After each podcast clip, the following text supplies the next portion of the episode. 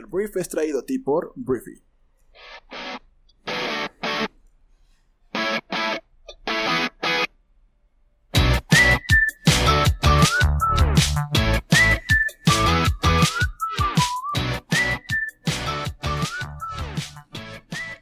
Muy buenos días, Briefers. Bienvenidos a esto que es el Brief. Yo soy Arturo Salazar, uno de los fundadores de Briefy. Y bueno, el Brief es un programa, por si eres nuevo en este programa, que se dedica a platicarte las noticias más relevantes del mundo para que puedas ser una persona informada en poco tiempo. Porque Briefy prácticamente su misión es aprovechar esos espacios de tiempo que tal vez te estés arreglando, tal vez estés manejando, tal vez estés haciendo algo trabajando, pero pues mientras haces algo más, puedes capacitarte, prepararte, inspirarte para superar los retos que tengas el día de hoy, ¿no? Entonces, y pues bueno, vamos a comenzar hablando de el mensaje de Andrés Manuel López Obrador, el presidente de México, al pueblo mexicano el día de ayer.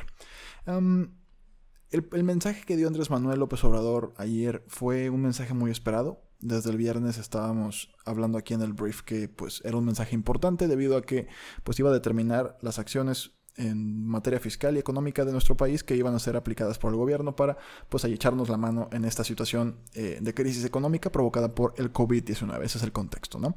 Al final de cuentas, el gobierno de México lo que hizo fue un mensaje que ya, ya se había hablado de esto. O sea, Andrés Manuel va a dar cuatro informes de gobierno al año, uno por trimestre, y eso, pues tal cual es eso, ¿no? O sea, eh, lo que va a hacer es cuatro veces al año, dar un mensaje cada tres meses, este, y pues decir cómo vamos. Entonces, eso ya se sabía, pero ¿qué sucedió? Que la gente realmente esperaba que lo de ayer hubiera sido algo que estuviera relacionado totalmente con el tema del coronavirus, pero no lo fue así. Andrés Manuel habló durante una hora acerca de lo que el gobierno ha hecho en estos tres meses, lo que involucra programas sociales, apoyos económicos, este, materia de seguridad, que dijo que hemos avanzado no como ellos quisieran, pero que han avanzado. Entonces, la gente estaba muy molesta, estaba muy molesta porque sobre todo el sector empresarial. Porque Andrés Manuel decepcionó a la hora de, pues, no hacer caso a ni una sola de las requerimientos, exigencias que la iniciativa privada estaba pidiéndole al presidente de México. En tema de materia fiscal había pues muchas solicitudes, diferentes empresarios de la Cámara de Comercio, del Consejo Coordinador Empresarial, de la Coparmex, o sea, todo el mundo mandó su carta, su carta de Santa Claus, para que Andrés Manuel y su gobierno pues tomara medidas al respecto, entendiendo que pues la empresa es la fuerza económica de este país, ¿no? Entonces es importante que la fuerza económica de este país se mantuviera a flote. ¿Con qué? Con una postergación de impuestos, con algún tipo de crédito, o sea, algo, ¿no? Eh, Andrés Manuel López Obrador no dijo absolutamente nada que tuviera que ver con un apoyo a las grandes empresas del país. Nada. Así lo único que dijo fue que el IVA se le va a, se le va a devolver a los contribuyentes más rápido de lo normal. Entonces, pues Andrés Manuel no, no habló de nada que tuviera que ver con este, apoyar a las empresas grandes o medianas de este país, lo cual esa risa fue nerviosa, yo creo. Em, lo que sí hizo fue anunciar que vamos a eh, vamos a generar en México 2 millones de empleos en nueve meses. Me parece a mí que nunca, nunca hemos generado un millón de empleos en un año, jamás en este país. Entonces Andrés Manuel en nueve meses afirmó que vamos a este, generar 2 millones.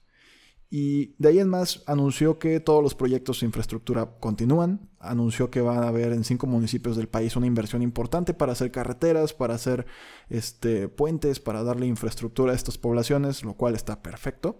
Anunció que se va a ampliar todo lo que son los apoyos sociales. Vamos a tener más gente sembrando vida, vamos a tener más gente este, recibiendo recursos. Él afirma que próximamente tendremos a cada una de las familias de este país con algún tipo de apoyo social por parte del gobierno. Em, pero te digo, volvemos a, algo que pues no es lo que esperaban los empresarios. Los empresarios que dicen pues que fue un informe em, que no anunció ninguna medida relevante para afrontar la crisis económica, eh, leyó una pieza de divulgación ideológica embistiendo fantasmas del pasado y abandonando su deber como jefe de Estado para unir a la nación. Em, y así hay muchísima gente criticando a Andrés Manuel, que fue un discurso sin ningún tipo de fondo, que no, no tenemos un plan para hacer frente a esta crisis económica. De alguna forma, pues Andrés Manuel tiene el plan, su plan, ¿no? O sea, que tiene que ver con la 4T, que tiene que ver con apoyar a la gente que votó por él, apoyar a la gente que este, pues, considera mejor apoyar a la base eh, más necesitada, a los sectores más vulnerables Y eso es lo que está haciendo. O sea, de alguna forma Andrés Manuel está haciendo lo que prometió desde la campaña electoral. Que esto, pues obviamente desde la campaña electoral no le parecía a el sector de la iniciativa privada de este país, ¿no? Entonces, esos son los, esos son los hechos. O sea, esos son los hechos. Aquí yo no vengo a hablarte de lo que, lo que me duele o no me duele. O sea, obviamente a mí me hubiera encantado no tener que pagar impuestos en 60 días o en 90 días. A mí me hubiera encantado tal vez algún tipo de crédito este, por parte del gobierno para poder pues, salir adelante con nóminas y salir adelante con los proyectos y clientes que decidieron no comprar a la empresa diferentes servicios que ofrecemos. Pero no fue así. Andrés Manuel se está dedicando a apoyar lo que él considera el proyecto eh, más importante en temas sociales, la reforma social más importante de la historia de México, y eso es con lo que tenemos que lidiar hoy en día, ¿no? Eso es. Entonces aquí tenemos dos opciones como país, dos opciones literalmente.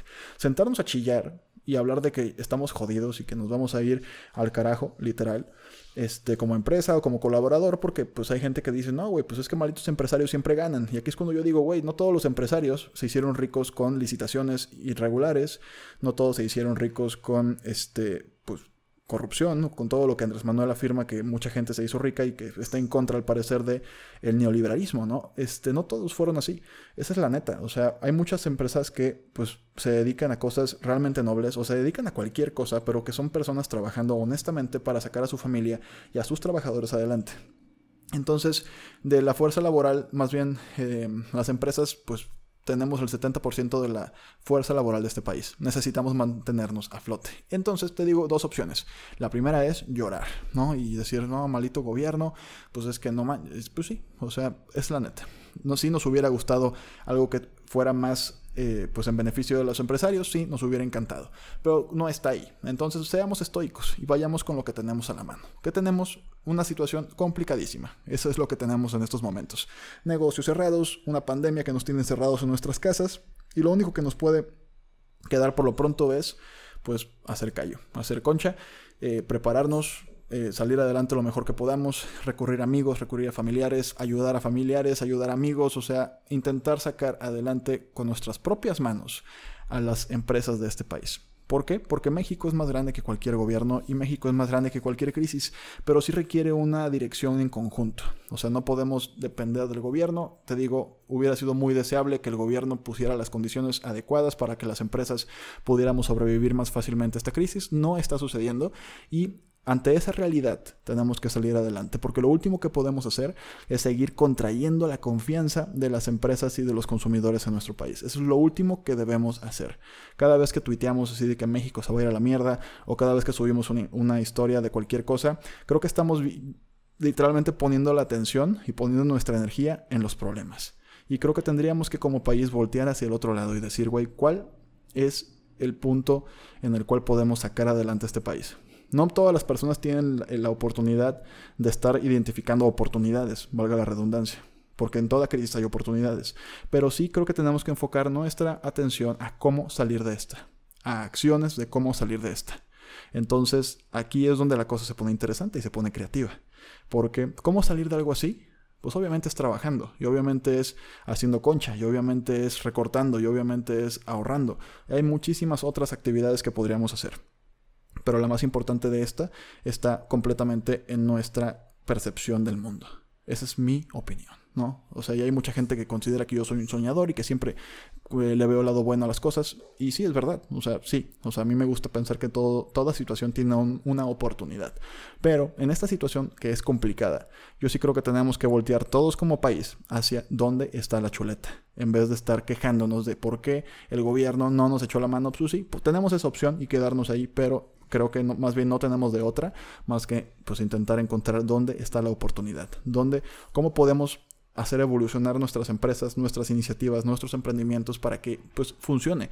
Obviamente no con un sentido de hacernos ricos tal vez en esta, en esta crisis que estamos viviendo, sino sacar costos, sacar costos, ganar un poquito, ganar un poquito, sobrevivir. Y pues las medidas del gobierno algún día llegarán tal vez, tal vez nunca lleguen. Pero por lo pronto, sobrevivir. Sobrevivir e intentar cambiar el mindset, intentar cambiar esta mentalidad hacia una que esté buscando soluciones en lugar de enfocarnos en los problemas. Eso es lo que yo puedo decir y espero que te sirva para voltear a ver a las oportunidades o a las soluciones, porque solamente hay dos oportunidades y te lo juro que quedarnos en los problemas nunca soluciona los problemas. Entonces, eso es lo que tengo que decirte acerca de esto. Creo que el gobierno fue muy inflexible y muy poco resiliente al respecto. No sé a dónde nos va a llevar esta decisión de no dar ningún tipo de estímulo fiscal. Me queda claro que la base este, social más grande de nuestro país pues va a tener sus apoyos económicos, va a tener ahí de alguna forma este, Andrés Manuel bajo control cierta parte de la población, pero te digo, a partir de ahorita estamos en terreno desconocido y pues hay que apoyarnos entre todos, compartir conocimiento entre todos, este, este tipo de iniciativas de compartir noticias, compartir metodologías de cómo sí salir de esto va a ser súper importante. Y depende de literalmente cómo tuiteas, cómo compartes historias en Instagram, cómo comunicas entre los grupos de WhatsApp, o sea, depende de neta cómo puedes ayudar a las personas que están a tu alrededor. Ofrece tu ayuda, ofrece tus conocimientos, ofrece tu talento para salir entre todos juntos de esto que se llama crisis económica nunca antes vista desde tiempos, creo, no sé desde cuándo sea, creo que la de 2008 se va a quedar cortita. Eh, esa es la realidad. Te digo, esto no es inspiración ni motivacional. Esto es ser muy, muy prácticos. Y lo que necesitas y lo que necesitamos es que jalemos hacia el mismo lugar con una mentalidad de cómo sacamos adelante a este barco que se llama México. Y bueno, eso fue con respecto a los empresarios, pero la otra parte del proyecto eh, o el plan del gobierno federal para reactivar este, pues, la economía del país es la inversión en infraestructura.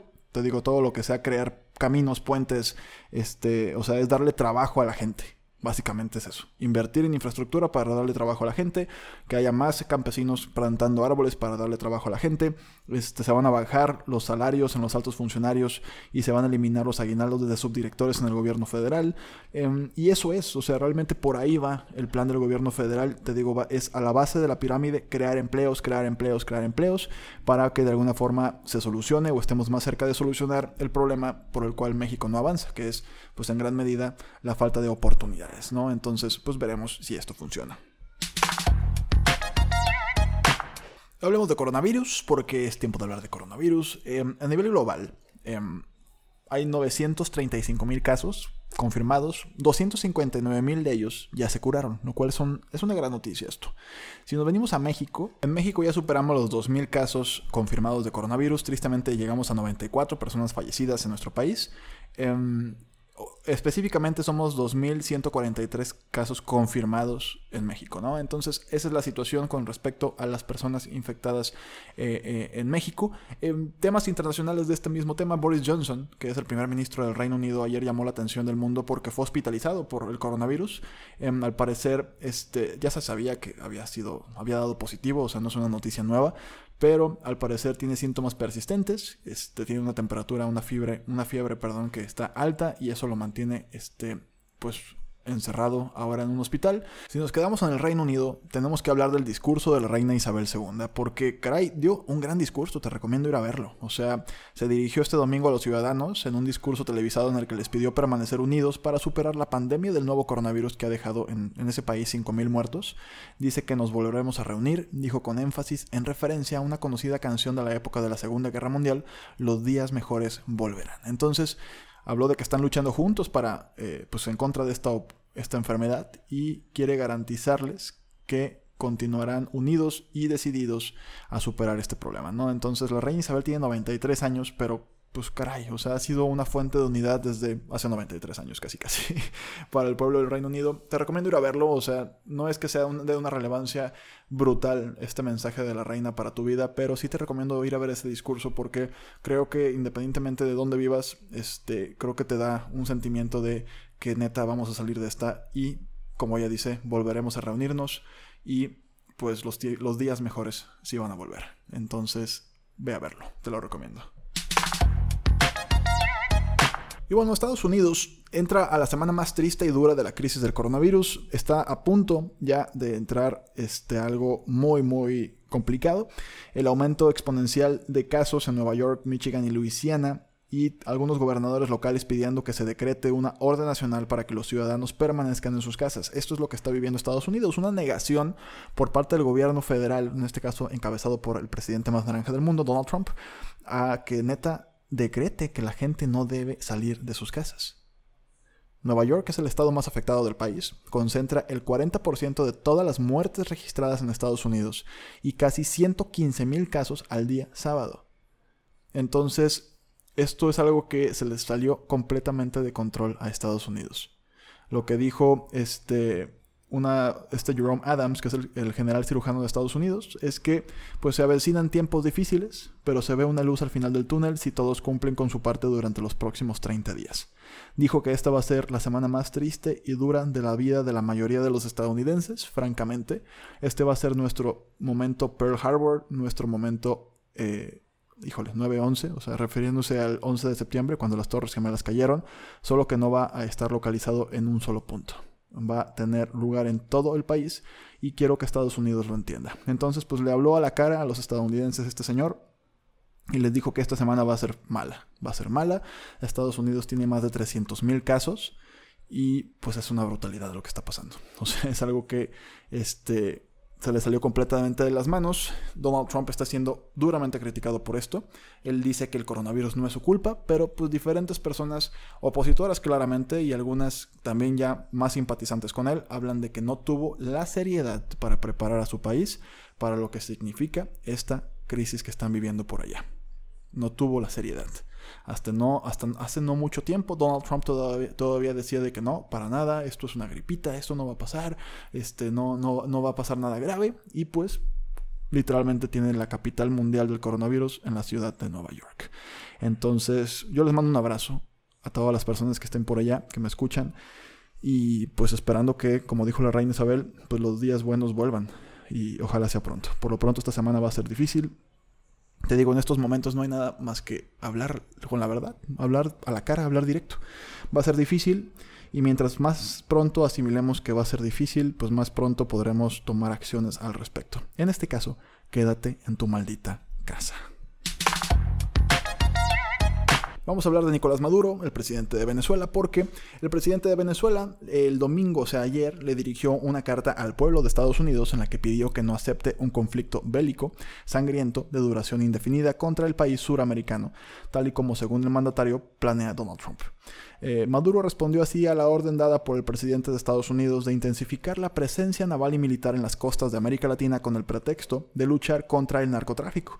La carta ha sido publicada a través de Twitter por el canciller venezolano Jorge Arreaza y leída también por él. Entonces, en la misiva, eh, Nicolás Maduro recalcó que mientras el mundo está paralizado intentando controlar una pandemia, el gobierno de Trump ha ordenado el despliegue militar más grande de Estados Unidos en la región en 30 años con el fin de amenazar a Venezuela.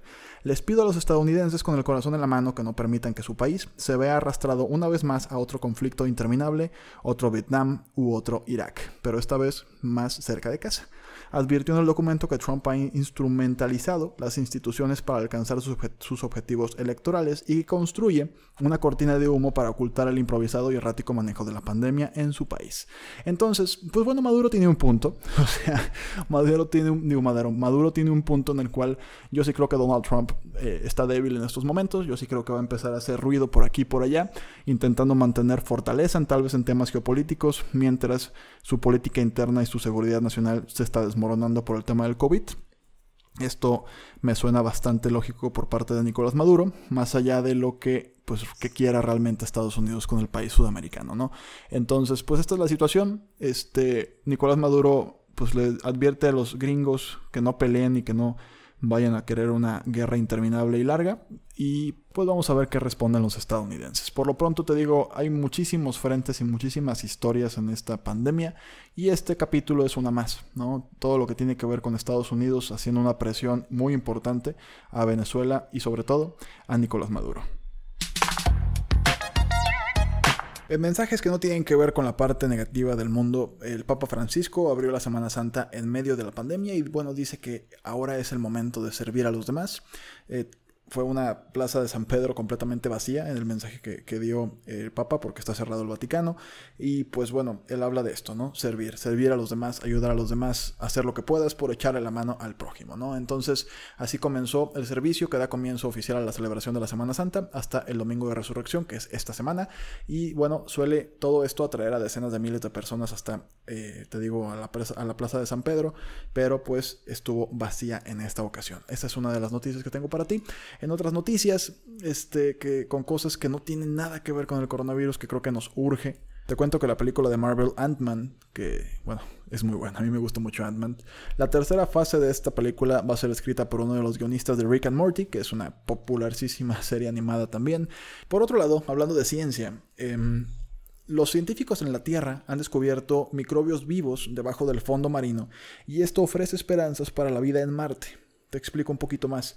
Científicos encontraron cantidades sorprendentes de bacterias que viven en rocas ricas en arcilla bajo el fondo marino del Pacífico y este descubrimiento plantea la posibilidad de microbios igualmente resistentes viviendo en las profundidades de la superficie de Marte, ¿no?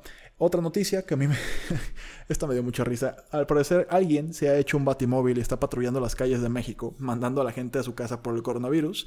Eh, esto pues mientras atraviesa el mundo esta crisis, pues bueno, tenemos a esta persona que te digo se vistió de Batman, hizo un batimóvil y está no levantando, porque es ilegal levantar a las personas, pero sí está recorriendo las calles del DF para pues decir a la gente, oye, vete a tu casa porque no deberías estar afuera. Entonces, eso es, eso es lo que está sucediendo. Y bueno, Apple, la empresa tecnológica, Apple, eh, Think Different, etc., filtró dos productos aún no anunciados y después borró los rastros de los mismos. Este, esto pues fue interesante. Te digo, el primero es el iPhone 9, que finalmente se llamará iPhone eh, SE, a juzgar por este protector de pantalla que, se publicó eh, de la marca Belkin, que está a la venta en el sitio web o estuvo a la venta en el sitio web de Apple. Y el segundo producto son algo llamados los Apple AirTags, que son unos pequeños dispositivos de seguimiento que vas a poder pegarle a cosas como tus llaves o tu cartera para encontrarlas más tarde mediante Bluetooth de baja energía. Entonces esto apareció en un, en un tutorial perdón, de YouTube em, que ya fue borrado sobre cómo eliminar datos de la aplicación de Find My iPhone. ¿no? Entonces esto es lo que tenemos en noticias que no tienen nada que ver con el coronavirus que espero cada día sean más. Y bueno, muchas gracias por haber estado en estos eh, momentos con nosotros. Em, por favor, comparte este programa con tus amigos y familiares. Y no olvides descargar Briefy para que pues, te sigas preparando e inspirando para pues, abordar los desafíos que el mundo te va a poner todos los días. Entonces, muchas gracias por estar aquí una vez más. Yo soy Arturo y nos escuchamos el día de mañana en la siguiente edición de esto que es el Brief. Pasa un gran día, cuídate mucho, lávate las manos, eh, distanciamiento social y bueno, adiós.